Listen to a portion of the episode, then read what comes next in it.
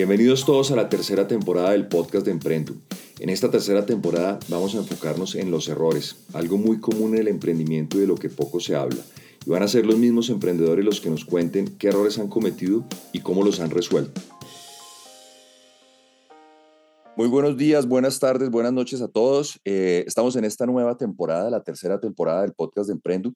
Arrancamos con un invitado muy especial. Este invitado no solamente nos ha eh, demostrado que se puede hacer una integración vertical en un negocio tan complejo como es los restaurantes, la ganadería, o sea, eh, la boutique de las carnes. Felipe Luque, nuestro invitado, hizo un proyecto en la universidad y ese proyecto se convirtió en una gran empresa que hoy en día tiene carnicería o se definen como carnicería y restaurante. Felipe, muy buenos días. Hola Rafael, ¿cómo va todo? Muchas gracias por la invitación y qué gusto estar acá. Igualmente, Felipe, muchas gracias por acompañarnos.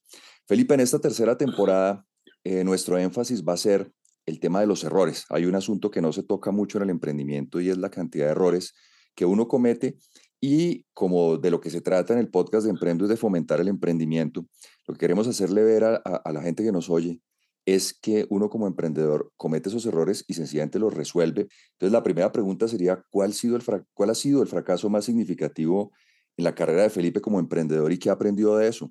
Eh, pues yo, yo creo que uno se la pasa embarrándola y el embarrarla no es malo porque es de donde uno aprende.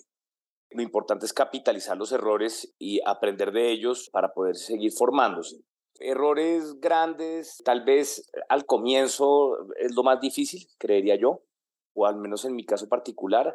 Yo me gradué en la universidad eh, eh, y esto fue mi, mi tesis de grado, como, como usted lo decía y el comenzar es muy difícil y uno termina, digamos, haciendo, haciendo errores que, que no son errores, son, pues, son parte del aprendizaje.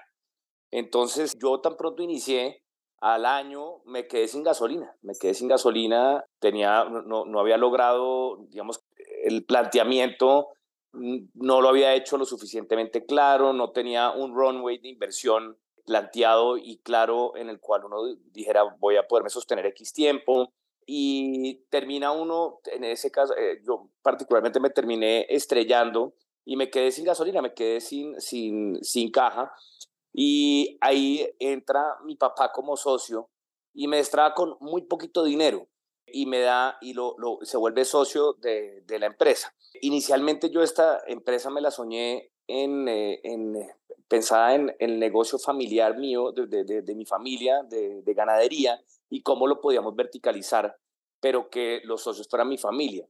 Afortunadamente mi familia no me arrancó en un inicio, porque, digamos, esa pequeña quiebra que tuve yo al inicio, eh, al inicio fue, fue muy pequeña y se pudo destrabar con muy poquita plata. Si se hubiera hecho diferente, si hubiera entrado mi familia de socios desde el principio, seguramente este negocio hubiera fracasado exactamente eh, a los seis meses o al año y habría quedado así. Entonces, pues particularmente como, como eh, errores grandes que uno diga, pues pucha, este error que me mandé, no siento que, me, que, haya, que nos haya pasado tanto en, en, el, en, el, en este emprendimiento, pero sí son una cadena de, de errores pequeños de los cuales uno va, que, pues que le van afectando, pero que después se van capitalizando. Pero no hay que me quiera devolver a ese error que usted nos cuenta, porque es que ese error es un error que yo creo que cometemos todos, y es que es difícil para uno cuando está arrancando un negocio imaginarse del todo lo que va a pasar. Si yo todavía no conozco el primer presupuesto que le haya pegado al 100%, unos se quedan por arriba, otros se quedan por abajo, pero en fin, digamos que es algo cotidiano. Ya de hecho me sorprende, digamos, que haya negocios, y me sorprende es porque, porque cada día me doy cuenta que menos presupuestos se hacen y, y las aventuras normalmente arrancan casi que sin números que eso también es curioso. Usted sí cree, digamos, cuando usted elaboró ese primer presupuesto, pensó que, que iba a vender más, que iba a vender menos, o sea, ¿en dónde fue que se cometió el error? No, tal vez en la complejidad del negocio mismo. Las ventas eh, podían estar, digamos, cerca a lo que se estimaba, pero el negocio de la carne tiene la complejidad que tiene que ir compensado. Uno parte de, un completo y que el completo es una res un novillo, y es una unidad la cual se, se separa y se vende en unidades por separados. Pero entonces un novillo tiene dos lomos, tiene dos puntas de anca, tiene dos vives angostos y tiene una cantidad de carnes industriales, de huesos, grasas, eh, en fin, y usted lo tiene que vender todo compensado para poder eh, procesar más ganado. Y ese fue mi gran, mi, gran problemática y es la gran dificultad de este negocio.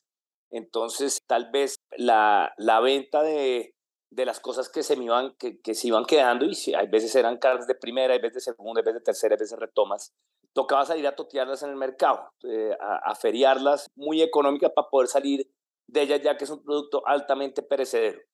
Entonces, mientras le, encontré, eh, le encontraba uno como el cuita al asunto, era muy difícil dar positivo, era muy difícil dar positivo. Entonces, ese fue un gran aprendizaje que tuve que tuve, no hay una universidad de carnes que ahora le enseñen a, a, el, cómo es el, el, el despiece y el, eh, los porcentajes. Y entonces, esto fue un poco a prueba y error. Y esa fue un, fue, fue, mi, fue un curso, fue una, una, una, otra universidad después de la universidad. Es que usted, usted acaba de tocar un punto muy interesante, que no hay universidad para las carnes, y yo, yo pensaría oyéndolo que no hay universidad para ningún negocio particularmente hablando. Es decir, a uno lo que le dan son los conceptos básicos y después el, el, negocio, sea eh, trabajando como, como empleado y aprendiendo de algo y después haciéndolo o metiéndose al agua, es el que le enseña a uno. Pero ahí me surgen dos preguntas. La primera es, leí en alguna entrevista que estaba leyendo para, para, para esta conversación con usted, que usted se fue a aprender, si mi memoria no me falla, en Argentina, ya eh, una práctica o algo con un, con un frigorífico. ¿Es verdad? Correcto. Yo estuve en, eh, en, eh, un frigorífico en Reconquista, eso es en el, en el norte de Argentina, provincia de, de Santa Fe, en todo, el, en todo el borde de la provincia de Santa Fe arriba. Es a 900 kilómetros de Buenos Aires y ahí trabajé en un frigorífico muy grande que se llama Friar, frigorífico regional de no, no, recuerdo bien las siglas. Y allá estuve un año trabajando de overol blanco, guante, casco, botas blancas, aprendiendo a, al negocio de la carne, no, al negocio, sino a la, al cortar carne. Como bien es sabido, Argentina es eh, la capital de la carne en el mundo y es donde se, la, la que se, se ha ganado la fama de los mejores cortes, el mejor ganado. Yo dije, pues qué mejor que ir a aprender con, con los que toca. Y estuve, tuve la oportunidad de estar allá un año, eh, una gran experiencia, viviendo una, una vida en un pueblo muy chiquito, a 11 horas de Buenos Aires en, en bus, trabajando en una planta de producción, eh, echando cuchillo todos los días. Fue una gran experiencia, fue donde aprendí a, a despostar, a sacar todos los cortes, y fue una gran experiencia. Luego de eso me vine a Colombia, hice mi tesis de grado y arranqué mi, mi emprendimiento eh, al poco tiempo después. Fue una experiencia de, de, de, las mejores que he tenido en mi vida. Es que me lleva usted a la, al planteamiento de la segunda pregunta, era si usted sí creía que uno antes de, de montar eh, empresa debía emplearse y hacer esa universidad real de trabajo o, o mandarse. Y lo, y lo que le oigo es que en realidad usted aprendió, digamos, del tema de cómo se hacía la producción, los cortes bien hechos, pero no necesariamente del negocio. ¿Lo interpreto bien en eso? Tal cual, tal cual. Yo creo que eso pudo haber sido de pronto un, un, eh, eh, un, una, un tropiezo, un hincapié en, eh, en, mis comienzos. Y es que yo no, nunca trabajé en, en ningún lugar antes. Hice, pues sí, trabajé como de raso en, en una planta de producción aprendiendo los cortes, pero nunca tuve la experiencia de trabajar en una empresa y aprender desde cómo funciona una empresa, ¿no? Entonces, eso, eso sobre todo a los comienzos me, me, me hizo mucha falta. Eso me, uno se, igual se va curtiendo. Y lo que usted decía en un inicio, las, las carreras, pues sí, eh, dan bases, dan disciplina, dan bases, dan, eh, algunos conceptos básicos, pero finalmente es en la tarea misma la que, la que uno se va formando. Entonces yo creo que la Universidad de la Vida termina siendo muy valiosa, en mi caso ha sido sumamente valiosa. Es que estaba yendo en estos días un podcast que además se los recomiendo mucho, que se llama Economía para quedarse sin amigos, que es de unos españoles, y estaban hablando de, de cómo en los países más ricos eh, la gran mayoría de gente no estudia carreras universitarias, sino carreras técnicas. Y de ahí surgen una cantidad de emprendimientos porque es gente que, que sabe hacer muchas, muchos oficios, o sea, no son no, no, tienen como en el caso nuestro, en los países más pobres, como una, una fijación hacia las carreras universitarias y algo muy idealista o muy, o muy allá arriba, sino que van en, en manos a la obra. ¿Qué opina usted de eso? ¿Cómo, cómo, lo, cómo le parece? Yo creo que son complementarios. Yo creo que las carreras universitarias dan mucha disciplina. El, simple hecho de usted aparecer en, en, en, un aula cinco años seguidos a la misma hora, presentarse, da disciplina. Y en las empresas y en el trabajo cotidiano, mucho es eso. Entonces, eh, ese simple hecho ya, ya demuestra que, que lo, lo forma como una persona estructurada.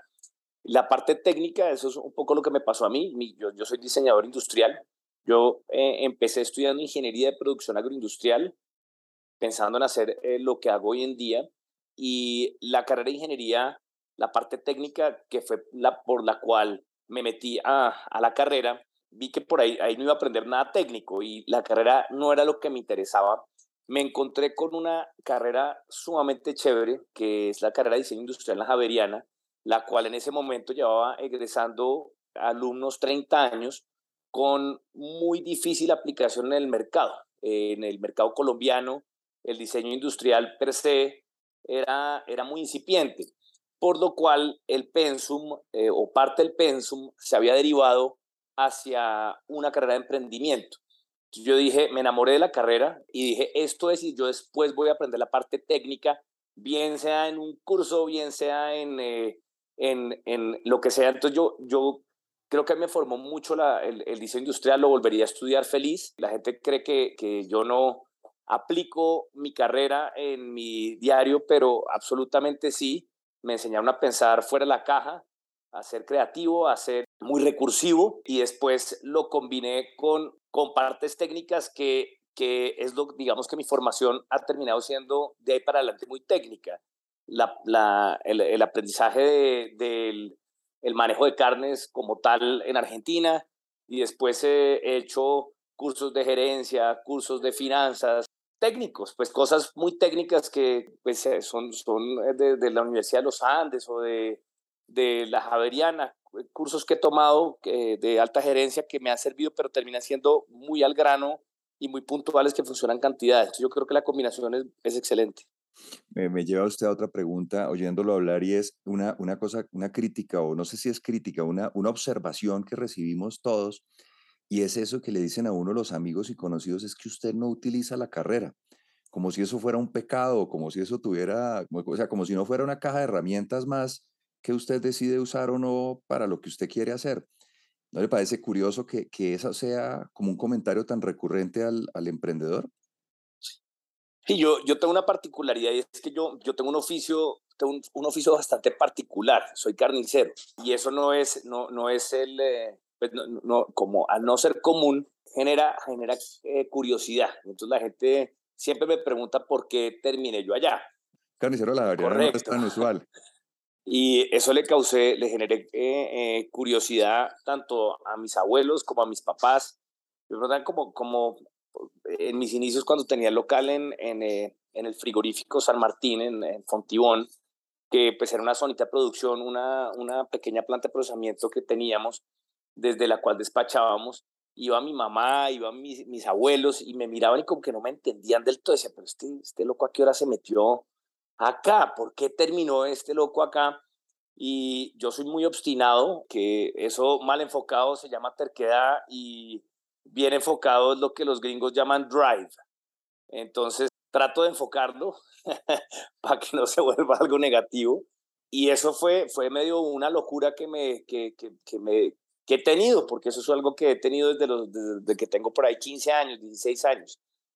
Y sí, digamos que, que es particular y me llega mucho la pregunta, no me molesta para nada, y todo lo contrario, me encanta, que, me encanta poder abrir esa puerta y explicarle a la gente que cada, que cada paso que he tenido en el camino me ha ayudado cantidades a formarme en, en la persona que, que, que, soy hoy en día y en la empresa que tenemos hoy en día. Felipe, ya para terminar y muchísimas gracias por, por compartir ese, ese error y esa experiencia, porque nos cuenta un poquito de la historia de, de la boutique de las carnes, más allá, digamos, de lo que ya nos contó de, de su preparación previa y, y su proyecto de grado sino también cómo terminó en el tema de los restaurantes. Usted ya tiene tres restaurantes, además de la carnicería, y me imagino que muchos proyectos que vienen, ¿qué viene después? Y además, ese, ese primer error, ¿cómo le ayudó a replantear el negocio hacia el futuro? Claro que sí. yo, yo inicialmente, eh, como le decía, quería era transformar un producto del campo colombiano del cual estaba enamorado, un producto que produce mi familia en, en, eh, el departamento de Caldas, en La Dorada, que es una ganadería absolutamente espectacular y quería eh, verticalizar eso y llevarlo a la mesa de, de los colombianos. arranqué con la carnicería, una carnicería a domicilio hace 15 años eh, procesábamos en Fontibón y mandábamos unas cajas muy bonitas hacia el norte de Bogotá, muy bien empacado, eh, carnes de, las primeras carnes maduradas que hubo en, en Colombia, de las primeras eh, carnes empacadas al vacío. Entonces rompíamos un poquitico el esquema con, con eso. a los tres años de estar en el, en, el, en Fontibón, ya procesando desde allá, decidimos abrir un local en el, en el norte de Bogotá, en la 80 con 11, para poder pues eh, eh, estar más, más cerca y que la gente pudiera ver un poco lo que estábamos haciendo y poderle porcionar y personalizar a la gente sus pedidos. arrancamos con la carnicería y muy rápidamente decidimos abrir una pequeña línea de sándwiches de roast beef en un carrito, en un carrito en la terraza, eh, para, poderle, para poder impulsar un producto, un producto que estábamos sacando que era el roast beef, para pues, sobre todo para la, la industria gastronómica. Y se, fue formando muy rápido, los sanduchitos eran unas mesitas metálicas afuera. Uno de los, de los, digamos, de los problemas que tuvimos en ese momento era que los sanduchitos eran muy informales y la carnicería sí era concebida como una carnicería premium desde el principio y hablaban un lenguaje un poco diferente. El sanduchito era un sanduchito económico en cajita de cartón, con gaseosa en un asiento plástico y la carnicería era premium, pero era un poco lo mismo. Eso nos costó mucho empatarlo para no eh, alargarme mucho, terminamos pasándonos a, a, un local cercano, en la calle 78, con 12, donde, está, eh, donde estamos todavía, uno de los locales, y ahí ya montamos una cocina donde pudimos evolucionar a sacar unas hamburguesas, carnes, y le fuimos subiendo un poco el nivel al restaurante, pasamos unas mesitas de madera, ya con atención a la mesa, y eso se nos fue evolucionando hasta el punto que, que hemos llegado hoy en día, que tenemos el mismo lenguaje entre el restaurante y la carnicería, que es una carnicería premium con, el, con, con alimentos eh, saludables. Tratamos de usar la mayoría de los ingredientes colombianos, de todos de la manera, de, producidos de la, de la manera más natural posible. Y pues eso ha sido un poco la evolución. Después eh, abrimos el local de la 97 con 14, un local, una belleza porque arrancamos con un canvas en blanco, el de la 78 era como una amalgama donde fue, se, fue sumando y fue cambiando, es parte de la, de la belleza y la magia que tiene la 78, es esa recovecudez que tiene el local y eh, que se nota como, como se ha ido haciendo, eso es, es, parte del, de la magia que tiene. La 97 es un canvas en blanco espectacular, la cual funciona divino también con su carnicería. Cada, cada local tiene carnicería y restaurante para que sea un one-stop shop, que la gente pueda y comprar todo lo que necesita de carnes, hamburguesas, panes, condimentos, mostazas, chimichurris, en fin, para que pueda ir a, su paseo o para la casa y lo mismo en el restaurante, pues que, que pueda tener una amplia variedad de, de, de platos de donde escoger para comer muy bien y de vinos, cervezas y demás. Y hacia donde estamos enfocados, bueno, después vino Chía, eh, hace un año abrimos el local de Chía, un local espectacular, un formato más grande, el doble del tamaño de los de Bogotá, un formato más campestre, espectacular, eso es un, un, masterpiece de, de bonito de, de pues, el, tema arquitectónico y es espectacular. Y el norte de hacia donde vamos o hacia donde quiero dirigirme es em, a, a, tener este producto eh, al alcance de más gente en otras ciudades y hemos evolucionado con, unas, con unos productos que, que son las hamburguesas de diferentes blends de tocineta, cherry jalapeño, queso azul, pimienta, las hamburguesas mini, tenemos unos carpachos, tenemos julianas de lomo, carne molida, todo eh, sin usar conservantes, lo, lo estamos ultracongelando en momento de producción y lo estamos vendiendo productos muy buenos sin necesidad de conservantes, tratando de tenerlo en, en, diferentes partes del país donde la gente pueda acceder a estos productos. Entonces, en este momento, este año y, el siguiente, se nos viene un, eh, un reto muy grande en sacar esa línea de, de derivados para poder comercializar en, en, en, todo el país y pues ojalá más lejos. Vamos a ver hasta dónde llegamos. Pues Felipe, lo felicito. Soy, soy un gran cliente suyo, o sea, gran, digo gran admirador, pero uno de los, que, de los que se le olvidó y que quiero recomendarle a todos los que oyen esto es el brunch que lanzó en el local de Chía, que es para mí el mejor brunch de Bogotá de lejos, le quedó buenísimo. Tan querido. No, no, no, es cierto. No, y lo estamos eh, abriendo. Eh, este fin de semana queda, queda abierto en Bogotá también la calle 78. Entonces, eh, el brunch es una maravilla. Lo ha desarrollado nuestro, nuestro chef ejecutivo, Gabriel Ferrero. Está espectacular, está espectacular. Se los, se los super recomiendo y los espero allá a disfrutar una, una linda mañana. Pues Felipe, muchas gracias y nuevamente lo felicito. Maravillosa carnicería, maravilloso restaurante. Muy buen concepto, la boutique de las carnes para todos ustedes que vayan a visitarlo. Gracias, Felipe, por, por aceptar la invitación. No, Rafael, muchas gracias por la invitación de nuevo y, y gracias por el espacio.